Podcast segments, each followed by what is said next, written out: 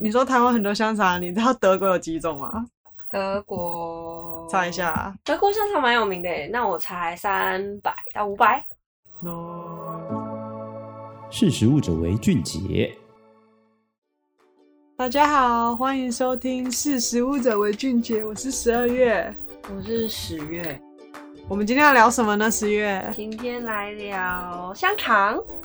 香肠，说到香肠，因为我是高雄来的嘛，我发现北部有种很神奇的东西叫做蛋肠，没有在南部看过哎。其实蛋肠顾名思义，它就是把那个香肠里面的肉类用蛋液来取代，然后吃起来就有点像蒸蛋的那种感觉。然后它的蛋会经过一些调味，不过肠衣的部分会给它一种就是 Q Q 脆脆的感觉。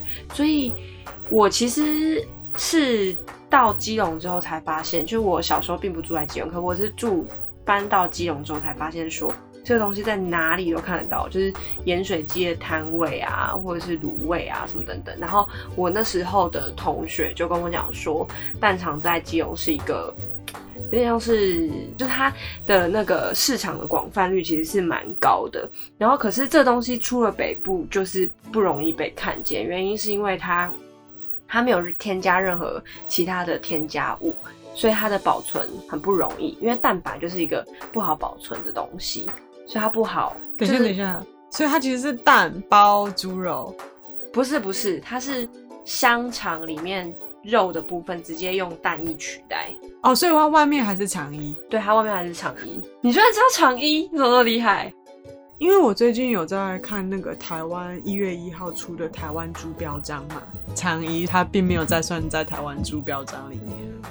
这个现象其实跟国际的现象有点关系。我们先讲一下，就是长衣，你刚刚说在台湾的产量其实并不足够，这东西其实全球都是这样。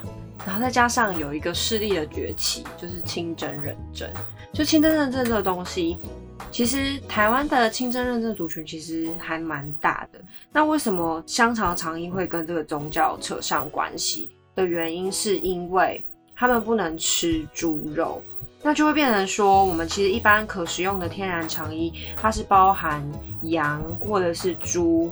或者是从牛皮中提取的胶原蛋白合成，就是有两种，一种是合成的肠衣，一种是天然来源的肠衣。那天然来源肠衣其实又以猪的肠子为大宗，那变成说很多清真化透明，就是清真认证透明这东西，就变成说你的所有的原材料到制作过程。等等，是不是符合清真的饮食需求，就会变得很透明化。然后这个趋势也就导致说，香肠的肠衣是猪肠嘛，那都不能用，所以变成要迫切的要寻求新的来源。那其实现在的相关资料就是显示说，新的来源目前科学家是以鸡或者是牛的原材料去提取他们这些原材料里面的胶原蛋白，然后看有没有办法做成。合成的肠衣，因为合成的肠衣其实这技术本来就存在，只是它并不是主流，有点像是翻转的感觉。哇，听起来好难哦。对，听起来很难。那我们先聊回台湾的香肠好。好，有想过台湾的香肠是怎么来的吗？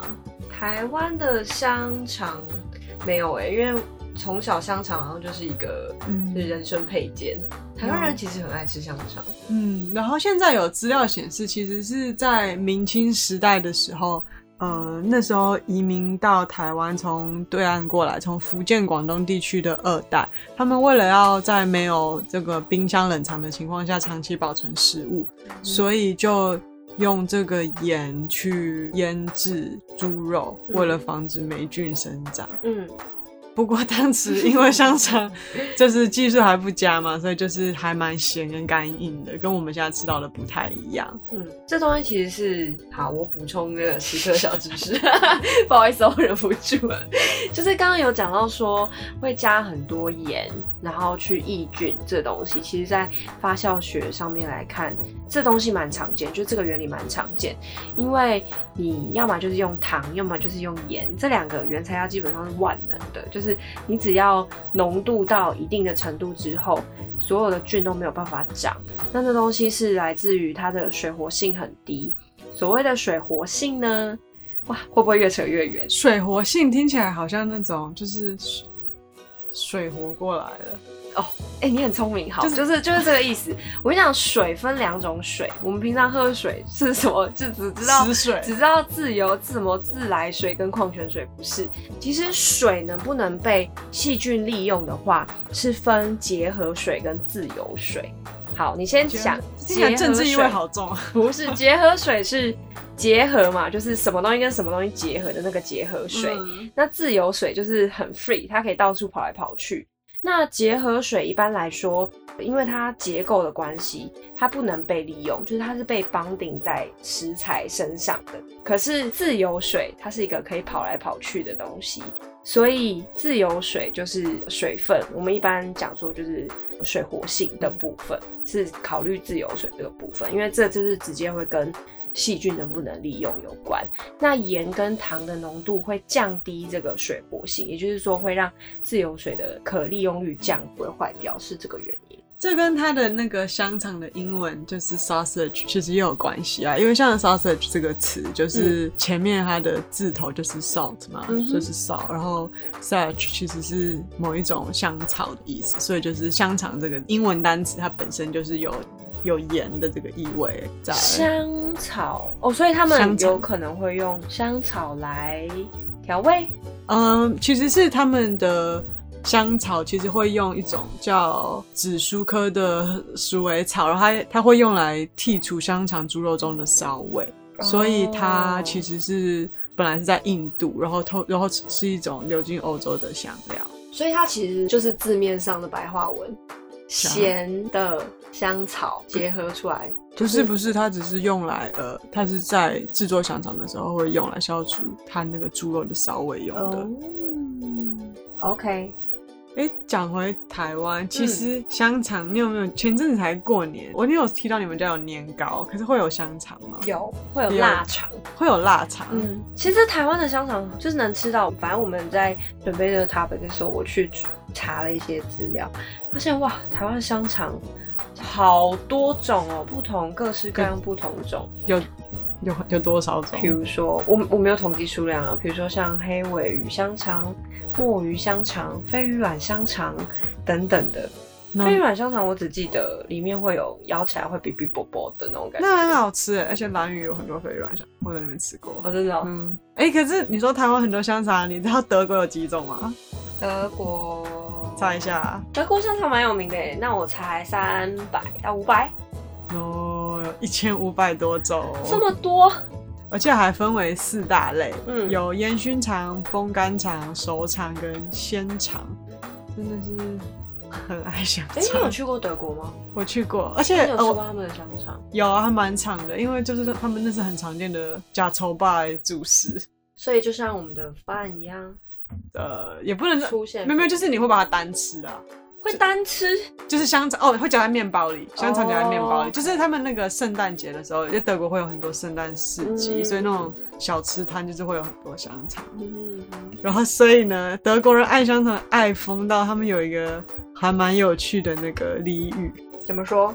告诉我，万事都有个头，香肠有两头，什么东西？真的可以显示？你说是德文直翻是不是？对啊，翻成中文，那是什么意思？就是说，你万事起步都有一个头啊，比如说香肠就有两个，这有什么好解释的？对，我不懂，你不懂你就自己去搞，这是人生的奥妙，你要自己体会。OK，OK，其实跟台湾很常听到那句话就是“万事起头难”，其实是一样的意思，就是意思在讲说每一件事情的开头都很困难，可是只是因为德国人跟香肠的。连结很深，就是拿拿香肠来做一个比喻，应该是这样吧？我觉得是啊，因为香肠对于他们来说非常的常见，是个很普通的食物，所以如果说连香肠都能起头了，那当然没关系啊。嗯，好，那今天就到这边喽，谢谢大家收听，我是十二月，我是十月。如果大家对我们聊的内容有什么问题，或者是想要了解更多关于香肠的有趣科普文化小知识，都可以到实地的官网查询香肠。